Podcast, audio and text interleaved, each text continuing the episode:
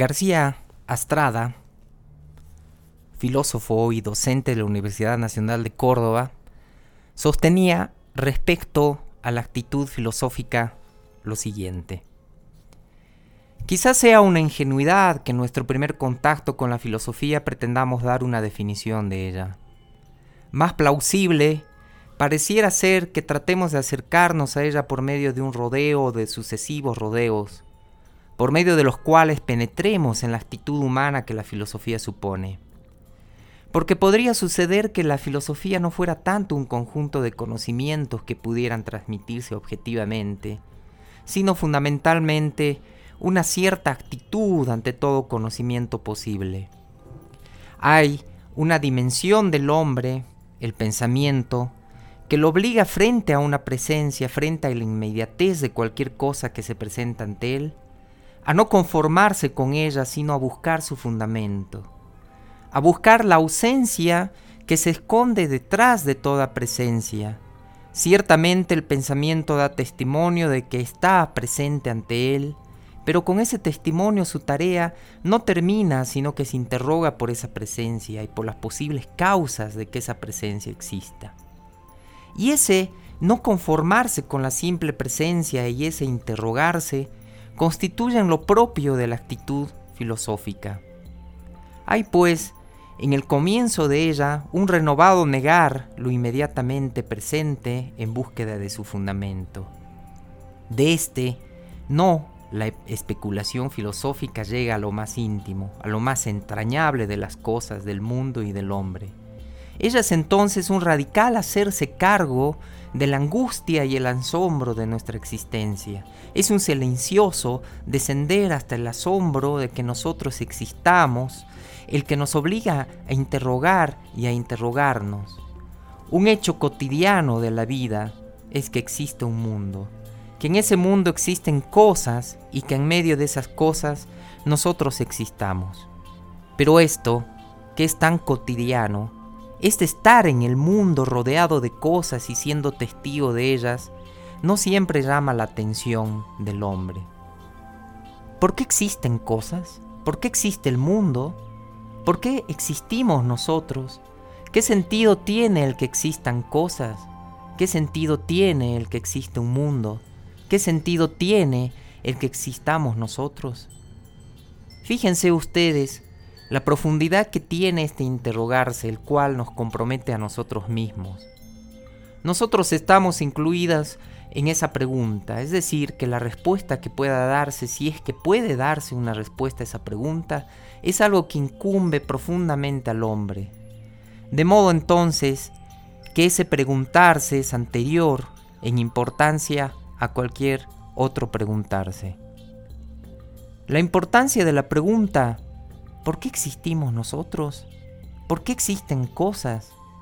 Tiene una prioridad sobre cualquier otra pregunta porque es lícito conjeturar que el fundamento, o sea, el ser, hubiera podido permanecer encerrado y descansando sobre sí mismo sin fundar ni proyectar una multitud de cosas, una multitud de entes. Enunciándolo con palabras de Heidegger, digamos que la pregunta fundamental de la filosofía la que tendremos presente y siempre está latiendo en cada uno de los grandes pensadores, cualquiera sea la respuesta y cualquiera sea el desarrollo que se le haya dado a esta pregunta es, ¿por qué es en general el ente y no más bien la nada? La pregunta fundamental de la filosofía está mentando a la relación de la multiplicidad de las cosas, de los entes y de cada ente en particular. Dentro de esta multiplicidad frente a la unidad del fundamento de sus entes, a la unidad del ser, ya que todos ellos son, todos participan del ser. Sin embargo, a pesar de este carácter radical, fundamental de la pregunta, no siempre evidentemente el hombre se la formula. No se la formula cuando el hombre tiene un trato superficial con las cosas, cuando pasa ante ellas de un modo trivial y resbalando sobre ellas, cuando las cosas no le hablan y él no trata de que las cosas le hablen, sino que simplemente las usa. De modo entonces que no siempre esta pregunta fundamental se hace presente al hombre. Pero hay ciertos momentos ciertas situaciones que siguiendo la nomenclatura de un filósofo contemporáneo diríamos que son situaciones límites, en las cuales la pregunta se impone necesariamente. Es decir, que se rompe esa diferencia nuestra ante las cosas, esa indiferencia ante el asombro de que los entes sean y la pregunta por sí mismo, por su propio peso, esté delante nuestro exigiendo una posible respuesta. ¿Cuáles son, por ejemplo, esos momentos? Uno de ellos es el estado de desesperación. Desesperación al sentirnos anonadados frente a la pérdida de sentido de cosas en las cuales habíamos confiado. Y aún la pérdida de sentido de nuestra vida y del mundo todo.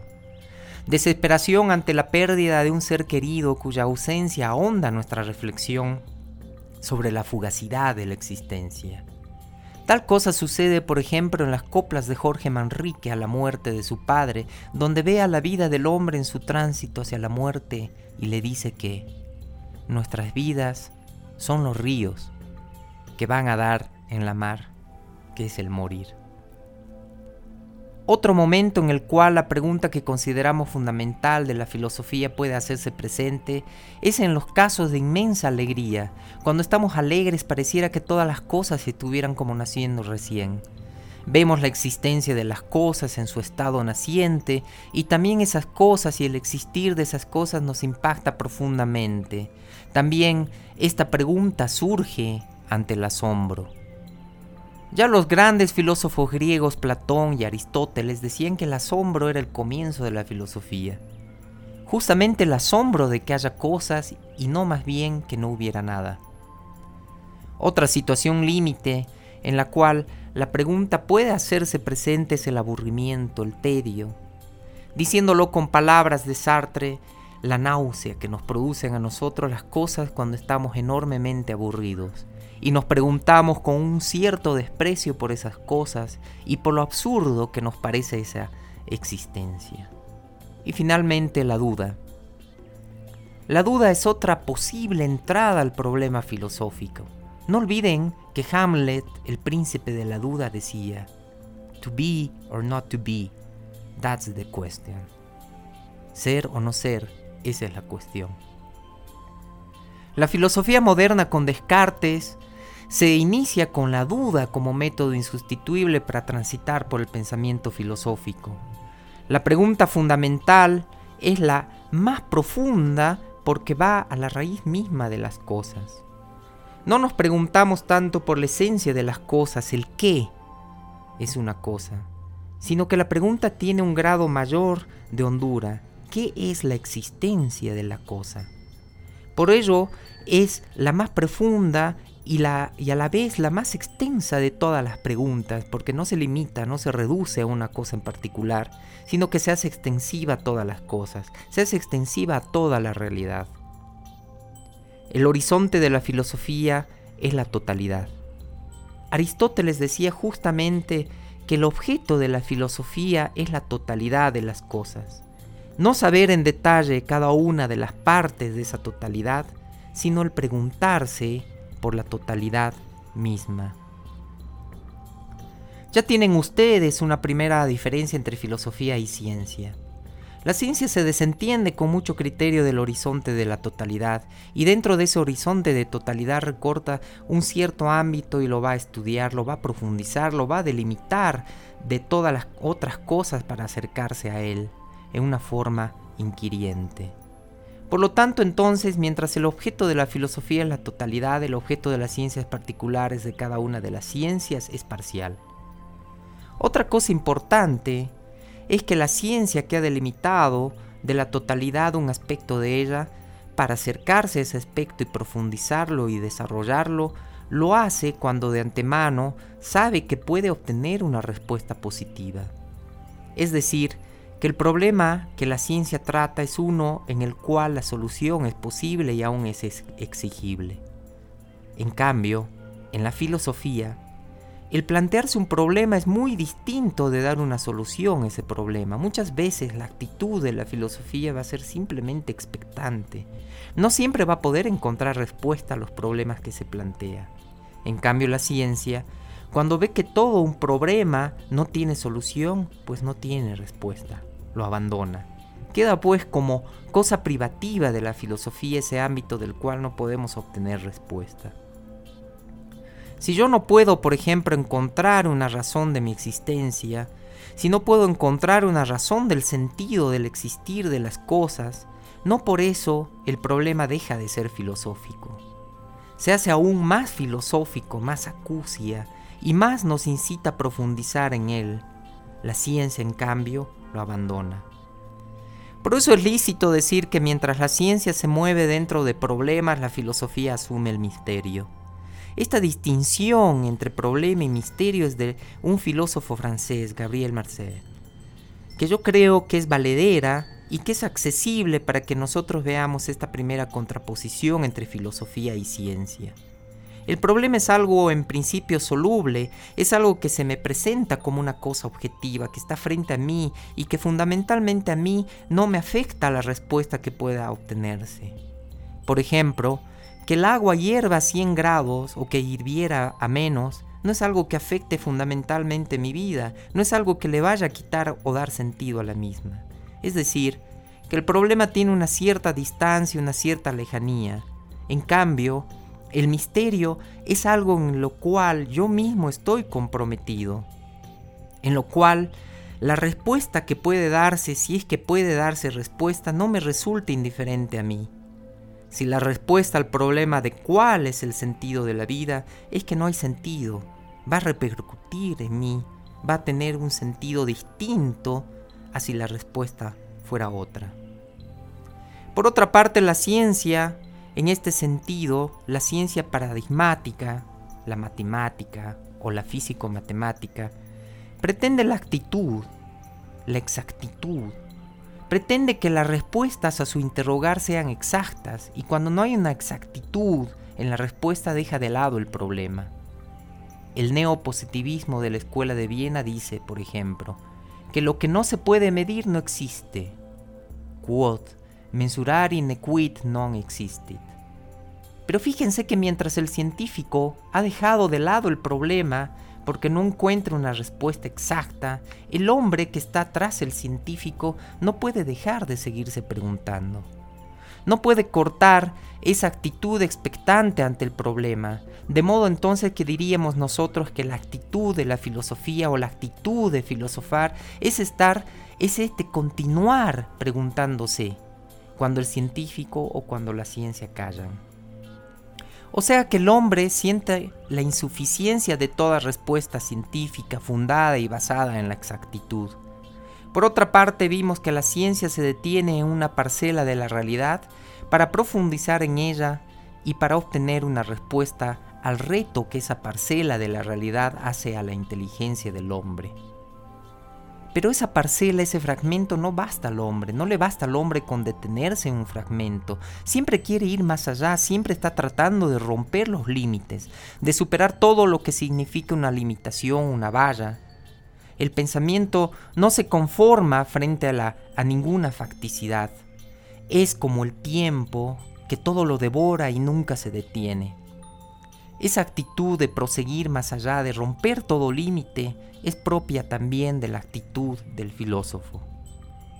Otra diferencia entre ciencia y filosofía es que la ciencia también con toda legitimidad y justicia se pregunta por las causas inmediatas o por las leyes inmediatas que están condicionando un fenómeno determinado de esa parcela de realidad que el científico investiga.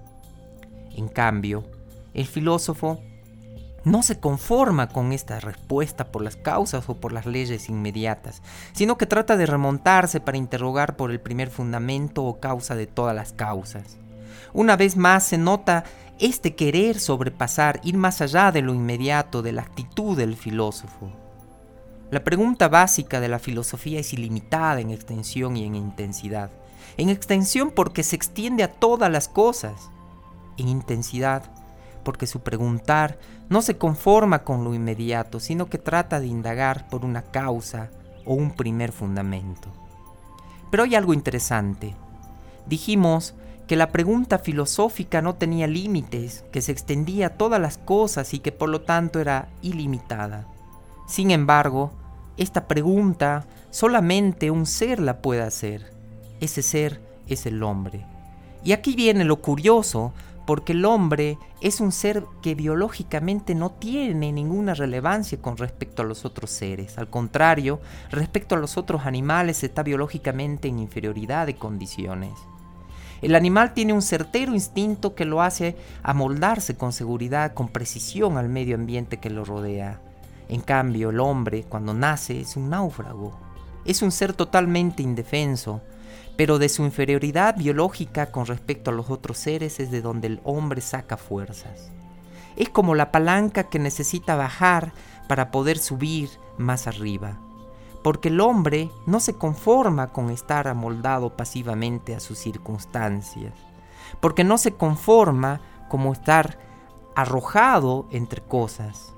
Es que el hombre comienza a preguntarse por esas cosas y por medio de la técnica hace que ellas se pongan a su servicio, no se amolda entonces a una circunstancia, sino que él puede crear su circunstancia. Puede por medio de la técnica darse la circunstancia que quiera, pueda dársela inclusive fuera de la Tierra, en la Luna, por ejemplo. Ahora bien, si hemos dicho que la filosofía es un preguntarse por la totalidad de las cosas, que su horizonte es el todo, si hemos dicho que la filosofía no se conforma con las respuestas inmediatas, sino que siempre trata de inquirir las más remotas causas, podría pensarse que la filosofía es sabiduría. Y efectivamente, en los primeros tiempos de Grecia, que fue donde surgió la filosofía, a los primeros filósofos se los llamó sabios. Sin embargo, hubo uno de ellos, Pitágoras, que no quería que lo llamaran sabio. Sabio, decía Pitágoras, solamente es un ser que todo lo conoce, y eso solamente puede aplicarse a Dios. Pero yo no conozco las cosas, solo trato de conocerlas, busco conocerlas. Por eso él decía que prefería que lo llamaran amante de la filosofía. Sabio era entonces algo que excedía a la actitud, a la actividad que Pitágoras reconocía que él estaba haciendo en un momento histórico. Platón también piensa lo mismo y escribe el llamado sabio Fedro. Me parece que es algo excesivo y solo a la divinidad, divinidad corresponde en cambio el llamado filósofo amante de la sabiduría. Le estaría más en consonancia y mejor acomodado. Fíjense que en el origen mismo de la filosofía está este reconocimiento de los límites. Reconocer que aunque nosotros busquemos la sabiduría, no la poseemos. Y justamente la buscamos porque no la poseemos. Si la poseyéramos, no necesitaríamos buscarla. El filósofo es entonces el amante de la sabiduría, y la palabra filosofía está indicando justamente este carácter. La palabra filosofía está integrada por dos palabras griegas, filia y sofía. Filia significa amor y sofía sabiduría. De modo que en la misma etimología de la palabra filosofía nosotros nos encontramos con este desear, amar, buscar la sabiduría, precisamente porque no se la posee. De modo entonces que hay una modestia inicial en la actitud filosófica, modestia que se va a hacer presente siempre que el hombre auténticamente haya pensado. Siempre que nos enfrentemos a un auténtico filósofo, va a estar presente esta modestia y este reconocimiento de los propios límites, absolutamente infranqueables del hombre. El hombre es un ser finito y no puede, por tanto, superar ciertas barreras. A la sabiduría no se la posee, sino que se la ama. Además, hay en la actitud filosófica un desinterés. Y este desinterés de la actitud filosófica también ya fue testimoniado en el nacimiento mismo de la preocupación filosófica. Y fue Pitágoras quien lo expresó y lo hizo con una comparación. Él comparaba la actitud del filósofo con la actitud de los espectadores en los Juegos Olímpicos y decía, a los Juegos Olímpicos van tres tipos de personas. Uno es el que participa en los Juegos, ávido de triunfo, de gloria, de fama, el segundo tipo es el que va para hacer apuestas, para ganar en los juegos. Y hay un tercer tipo que va a los juegos simplemente por el placer de ver los Juegos Olímpicos, por el placer que le produce contemplar esos juegos. Este tercer tipo era el de los espectadores, y ningún interés fuera de la pura contemplación lo movía. Igual cosa sucedía con el filósofo. El desinterés de la pura especulación era, según Pitágoras, la actitud propia de un filósofo. El filósofo no quiere fama, ni gloria, ni lucro, simplemente quiere ser un espectador del mundo, de la vida. Y porque es un espectador desinteresado puede interrogarse y formularse esta pregunta que nosotros recién hacíamos. El filósofo se acerca a las cosas no para utilizarlas, no para usufructuarlas, sino simplemente para escucharlas, para escuchar lo que las cosas pueden decirle de su origen, de su existencia, de su posible sentido. Pero si al filósofo no lo mueve un afán de, utilidad, tampoco tenemos derecho de decir que su interrogar es el producto de un capricho. Esa pregunta fundamental no surge arbitrariamente en el hombre, no es una pregunta que podría eludírsela cuando el hombre se enfrenta auténticamente ante sí mismo y ante las cosas, sino que surge porque siempre en el mundo nos movemos entre cosas limitadas, entre fragmentos, nos movemos siempre en medio de lo infinito. Novalis, en uno de los fragmentos decía, Siempre nos movemos entre cosas y nosotros buscamos lo incondicionado. Este moverse entre las cosas, que son fragmentos, nos hace advertir que ese fragmento se prolonga más allá de sí mismo y que eso que se prolonga más allá está ausente. Y que nosotros no nos conformamos con esa ausencia de modo que queremos en cierto modo hacer que esa ausencia se haga presente en nosotros. Y el preguntarnos por ello es una forma de que esa ausencia no caiga totalmente en el olvido, sino que esa ausencia nos acompañe, que esté en cierto modo presente. Traer a presencia lo ausente entonces es otra característica del filósofo. Y este traer a presencia lo que está ausente y este buscar la sabiduría que el hombre no posee es propio del eros filosófico. Eros significa en griego amor. Hemos visto que en la estructura misma de la palabra filosofía figura el amor.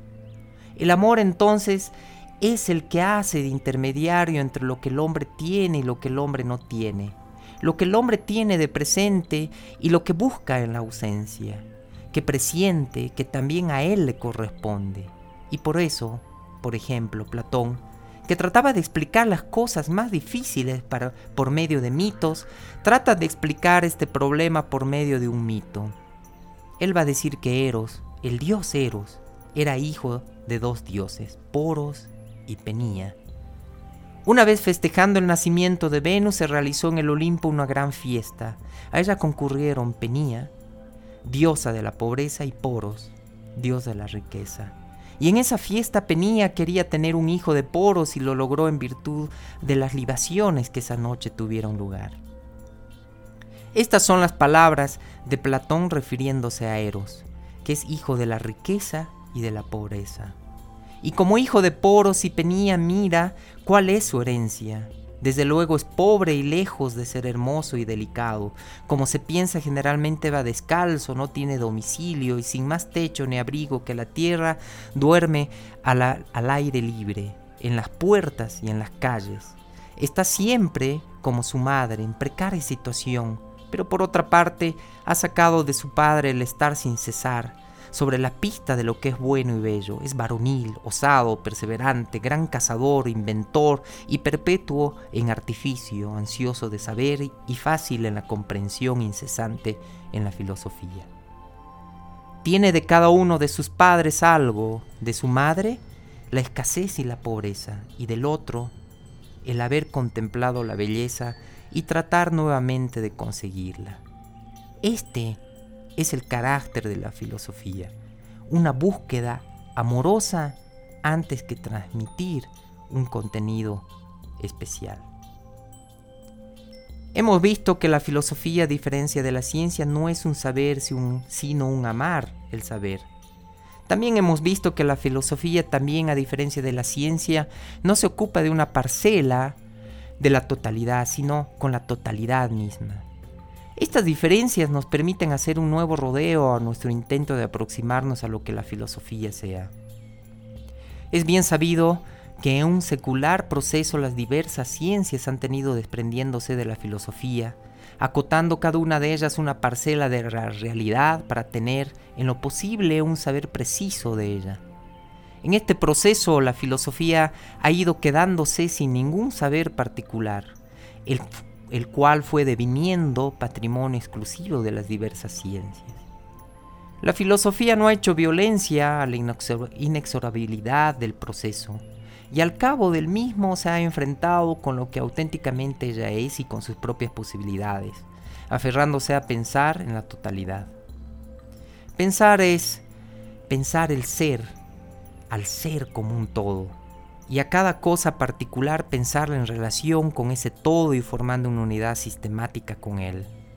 La idea de totalidad es, como lo advirtió Kant, legítima idea de la razón a la cual ésta no puede eludir de pensar por más que le esté vedado un saber sobre ella.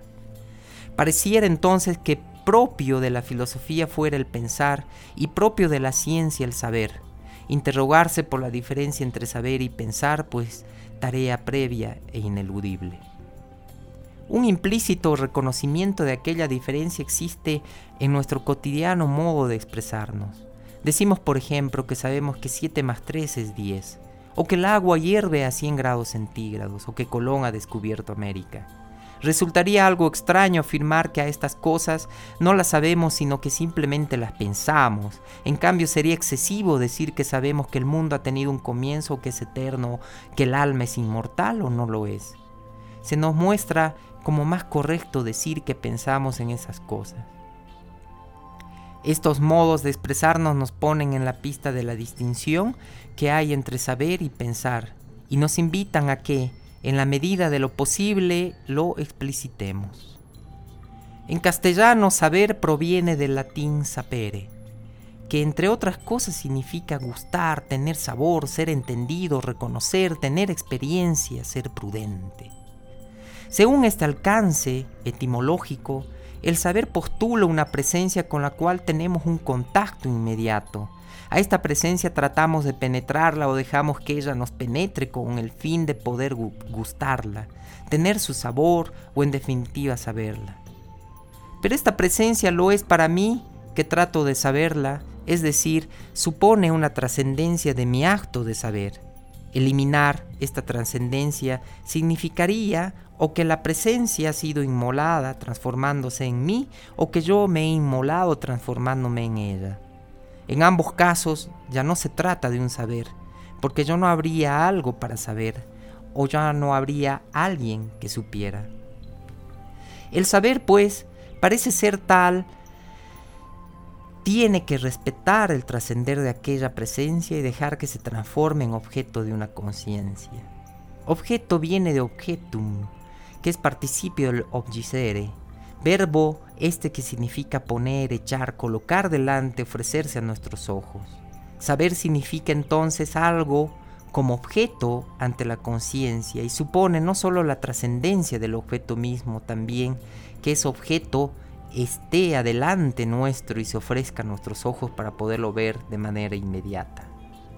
Conocer, en cambio, es no conformarse con el contenido sabido o con la simple presencia, sino interrogarse por ella, buscar sus fundamentos y apelar a estos para comprenderla. A la inmediatez del saber se opone pues la, la mediatez del conocer. Conocer y saber, sin embargo, no suponen una heterogeneidad sino que están en la misma línea y exigen siempre la presencia de un objeto. Pero con lo dicho, aún no se habría agotado lo que es propio del saber. Entre los significados del sapere latino está el tener experiencia y ser prudente. Prudente, del latín prudens, es el que prevé, el previsor, del competente en el uso de las cosas para lograr la eficacia de ellas. De uso, usus, deriva utilidad, la cual de este modo no es ajena al saber. Utilidad es lo que produce provecho, útil es lo que usamos y está a nuestro servicio para poder desarrollar nuestra vida, para poder satisfacer todo lo necesario y todo lo superfluo que nuestra vida exige, para poder vencer la posible hostilidad de nuestro medio. El poder en sumo está en los supuestos mismos del saber y ha sido una gran genialidad de Comte el, haber, el haberlo puesto de manifiesto en su famoso sentencia, saber para prever, prever para poder. Ya antes, en los albores de la filosofía moderna, también Bacon había afirmado que saber es poder. Tenemos entonces que una voluntad de poder orientada a que los hombres, diciéndolo con palabras de Descartes, sean dueños y poseedores de la naturaleza, ha ido progresivamente haciéndose inseparable del saber mismo. De este modo, el saber no es respuesta a un indiferenciado preguntar, sino a un preguntar condicionado por un interés especial que se formula un proyecto y trata de averiguar si el mismo es viable con la realidad. La verdad que el saber busca ha ido transformándose cada vez más en una hipótesis de trabajo vigente en el orden de la técnica y medida según la eficacia para el aumento del poder. El saber desemboca así en puro pragmatismo y pura praxis, praxis. Y tenemos opiniones como las de Dewey, por ejemplo, quien aceptando que las ideas y los conceptos son instrumentos para una reorganización de un medio circundante, afirma que la hipótesis que funciona en la práctica es la única verdadera. Para este saber, orientado hacia la práctica y el dominio, la mente humana va mostrándose cada, cada vez más insuficiente, siendo reemplazada por la cibernética en donde la razón entendida como cálculo y cuenta se halla en forma inminente. En contraposición al saber está el pensar. Mientras aquel requería para ejercerse la presencia de un objeto que le fuera trascendente propio del pensar, es ser una actividad inmanente a sí misma.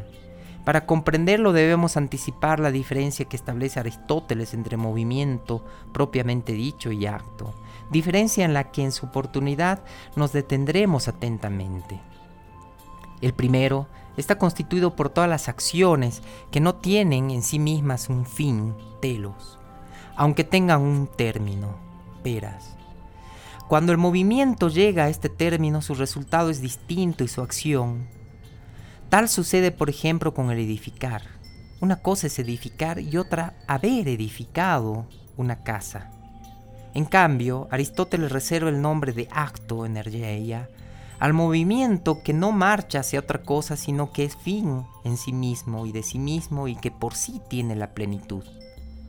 Tal es lo que sucede con el pensamiento.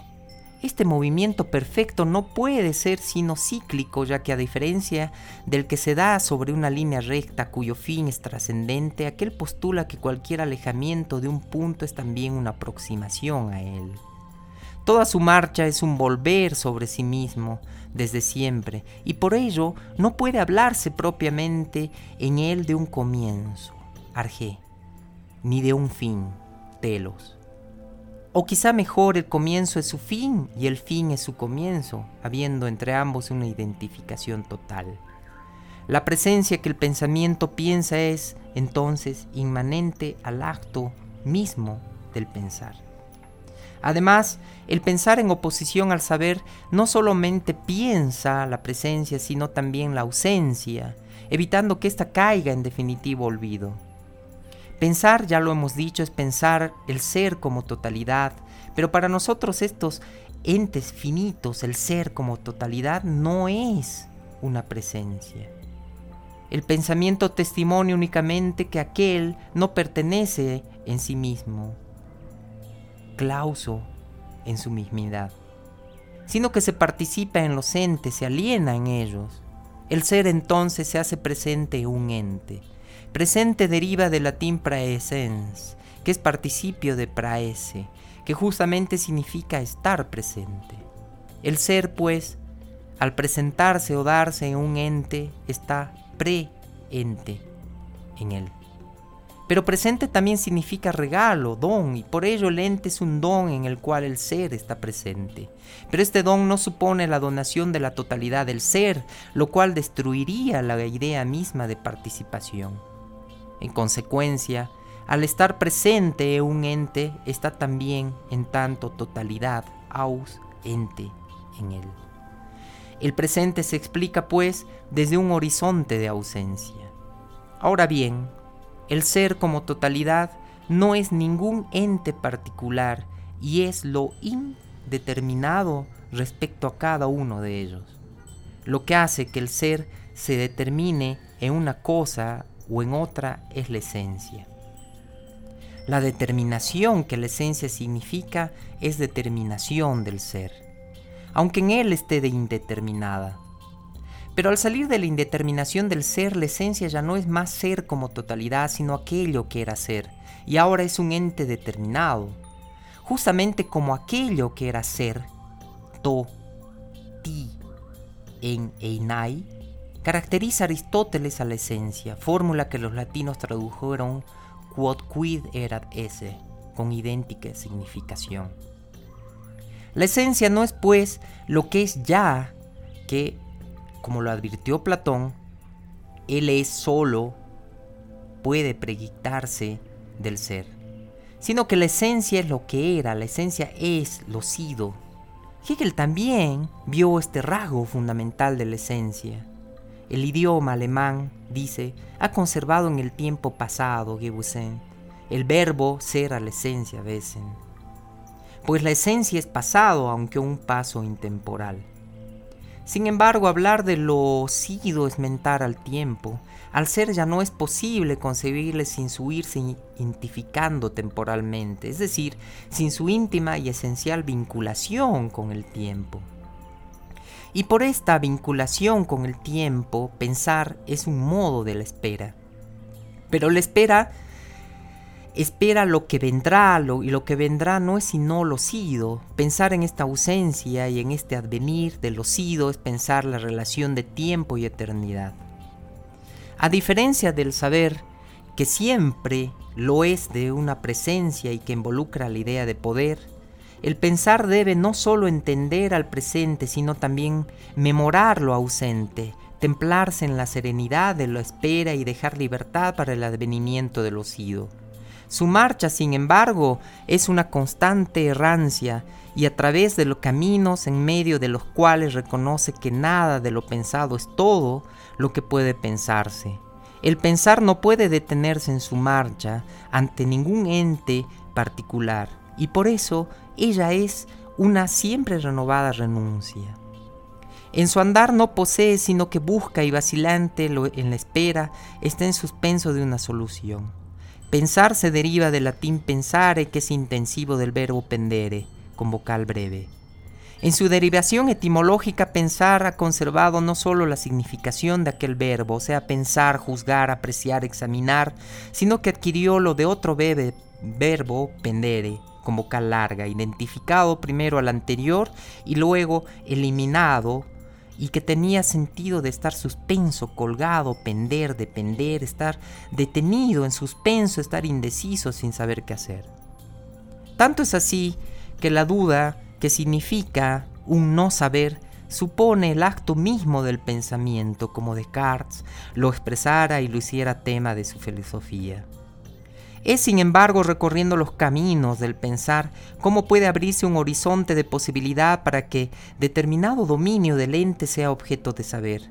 Pero de este dominio, como de cualquier otro, la totalidad será siempre un ausente. Por eso, de la totalidad no podemos tener un saber aunque pensar en ella nos resulte ineludible. El hombre solo puede desear y amar aquel saber que por su propia finitud reconoce no pertenecerle. Y eso, precisamente, es la filosofía. Si nos preguntamos por la totalidad, únicamente el silencio puede ser la respuesta que corresponde a su grandeza. Pero si la palabra es un ineludible destino del hombre, entonces solo nos es lícito recordar y repetir con San Juan de la Cruz. Entréme donde no supe y quedéme no sabiendo, toda ciencia trascendiendo. Para habituarnos a pensar lo que la filosofía es, hemos tratado de hacernos cargo de su pregunta fundamental. También hemos tratado de detenernos, aunque muy brevemente en su nombre, interrogándonos por su posible significado. Insatisfechos con el resultado obtenido hemos creído necesario hacer un nuevo rodeo en torno a ella basándonos en la diferencia entre saber y pensar. Pero aún este intento nos resulta insuficiente y nos vemos en la necesidad de iniciar un nuevo rodeo. Este deberá consistir en aproximarnos a, los grandes pensadores que han vivido los problemas de la filosofía y han tratado de darles una respuesta. Pero a las sucesivas respuestas que iremos viendo no debemos considerarlas como una sucesión de errores definitivamente superados. Cada una tiene su propia legitimidad y su propia verdad. Lo que sucede es que cada una de ellas, siendo la respuesta de un hombre, es decir, de un ser finito, de un ser limitado y acosado por su circunstancia y por su tiempo, no es toda la verdad, sino una verdad insuficiente, una parcela de verdad. Nosotros entonces no deberemos desdeñar ninguna de estas respuestas, sino más bien integrarlas sistematizando cada una de estas parcelas en la totalidad de una respuesta posible. De esta suerte, decía Ortega y Gasset, la serie de los filósofos aparece como un solo filósofo que hubiera vivido 2500 años y durante ellos hubiera seguido pensando. El rodeo que ahora vamos a iniciar será pues a través de ciertos hitos que la historia de la filosofía nos ofrece. La historia de la filosofía, afirmaba Hegel, puede ser estudiada como una introducción a la filosofía porque presenta el origen de la filosofía.